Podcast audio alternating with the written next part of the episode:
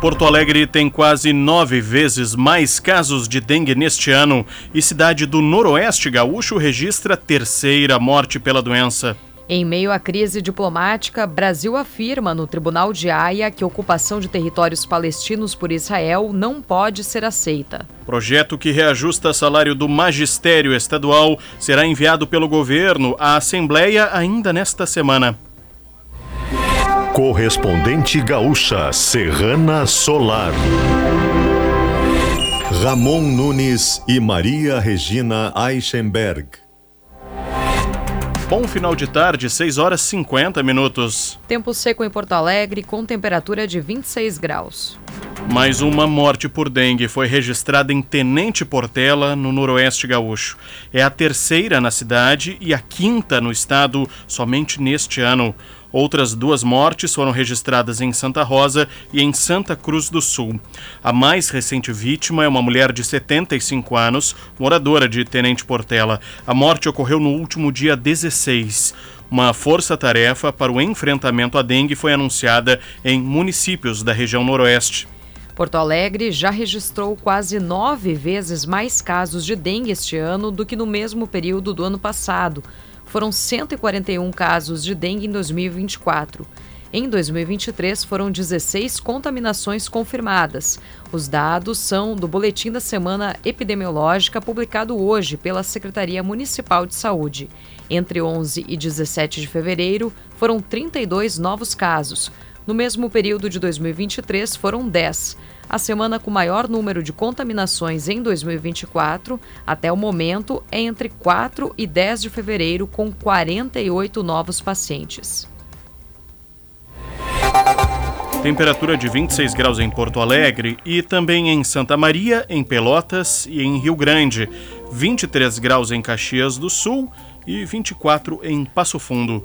Confira a previsão do tempo com Cleocum durante a noite a gente tem tempo seco no estado, tem até a temperatura baixando, porque como a gente tem tempo seco, tem uma quantidade menor de nuvens, há uma perda maior de radiação e por causa disso as temperaturas no começo da quarta-feira serão baixas, serão menores em todas as áreas do estado. Depois é que as temperaturas vão subir, depois é que a gente vai ter um aquecimento forte no período da tarde. A tendência de um comportamento de tempo na quinta também favorável a pancadas de chuva em partes do Norte Gaúcho. Serrana Solar, a minha escolha certa. Trânsito. As principais saídas de Porto Alegre já apresentam lentidão neste início de noite. Trecho mais afetado está na Castelo Branco, cujo reflexo já atinge a saída pelo próprio túnel da Conceição em direção à Freeway. Movimento na saída da Freeway pela Assis Brasil também tem congestionamento e que segue com muita lentidão até o acesso à Avenida Bernardino Silveira Pastoriza. E tem bloqueio parcial na Avenida João Valig, na altura do numeral 1814, bem nas proximidades do shopping Iguatemi, devido à árvore caindo sobre o passeio. Alerta para quem circula na região na BR-116 são quase 7 quilômetros de congestionamento no trecho inicial de acesso pela Avenida Unicinos até a ponte sobre o Rio dos Sinos em razão das obras na rodovia. Com o trânsito, Jean Costa. A nova duplicação da BR-386 tem mais um trecho liberado. São 4 quilômetros e 600 metros entre Marques de Souza e Lajeado. Mais de 8 quilômetros ainda estão em obra. A CCR Via Sul pretende concluir no início do segundo semestre. O Brasil pediu hoje à Corte Internacional de Justiça em Haia, nos Países Baixos, que declare como ilegal a ocupação dos territórios palestinos por forças militares de Israel. A diplomata brasileira Maria Clara de Paula Tusco falou em nome do país. A corte realiza audiências públicas até a próxima segunda-feira para ouvir 52 países sobre uma consulta que a Assembleia Geral da ONU fez aos juízes do Tribunal Internacional. Enquanto isso, o ministro israelense das Relações Exteriores, Israel Katz, voltou a cobrar do presidente brasileiro hoje um pedido de desculpas, dois dias depois de Lula comparar as ações militares de Israel na faixa de Gaza ao Holocausto.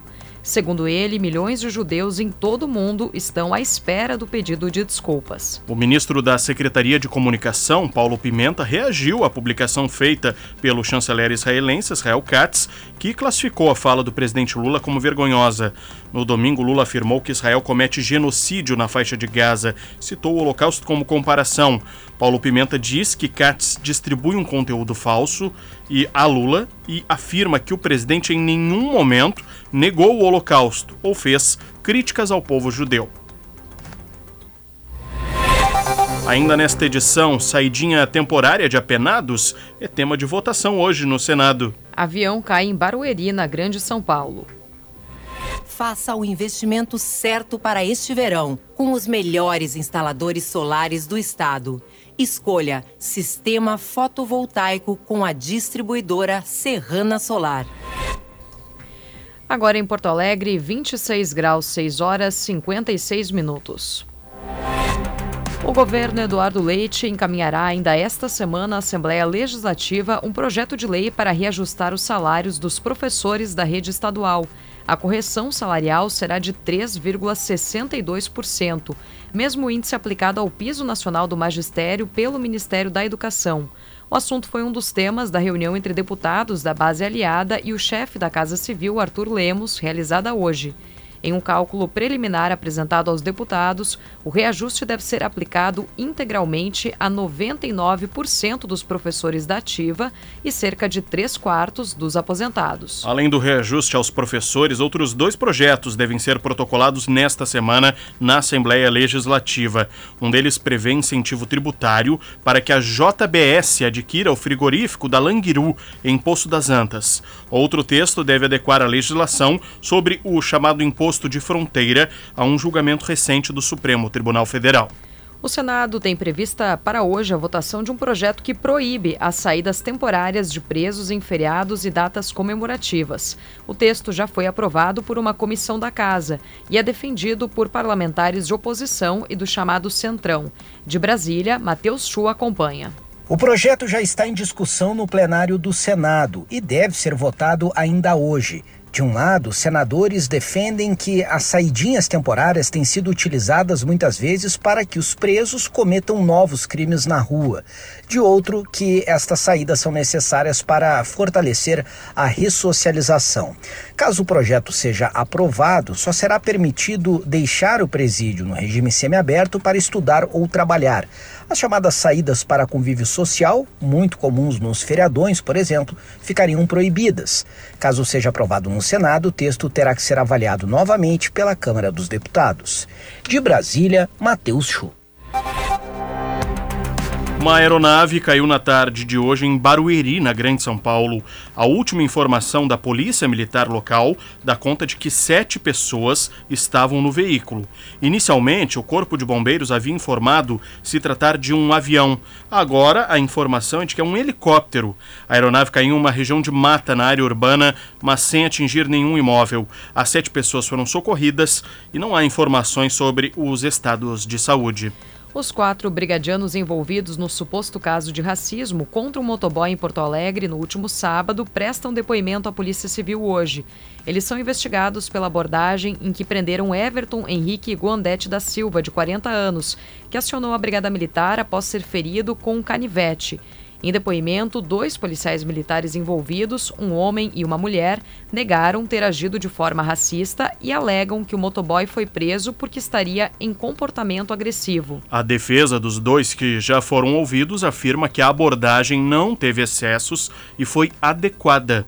Outros dois brigadianos ainda são ouvidos hoje. Dois dos quatro policiais foram afastados temporariamente do trabalho nas ruas até o fim das investigações. Neste período, a dupla vai atuar no setor administrativo. Boa notícia. O Rio Grande do Sul deu início hoje ao evento da abertura da colheita do arroz. Com programação até sexta-feira, a estimativa é de que 15 mil visitantes participem do evento em Capão do Leão. Ele marca, de fato, o início da colheita do alimento. A programação inclui, inclui, palestras. O Rio Grande do Sul é o maior produtor nacional do cereal. São mais de 900 mil hectares plantados. Serrana Solar. A minha escolha certa. Você encontra o correspondente Gaúcha Serrana Solar na íntegra em GZH. A próxima edição será amanhã às 8 horas da manhã. Boa noite. Boa noite.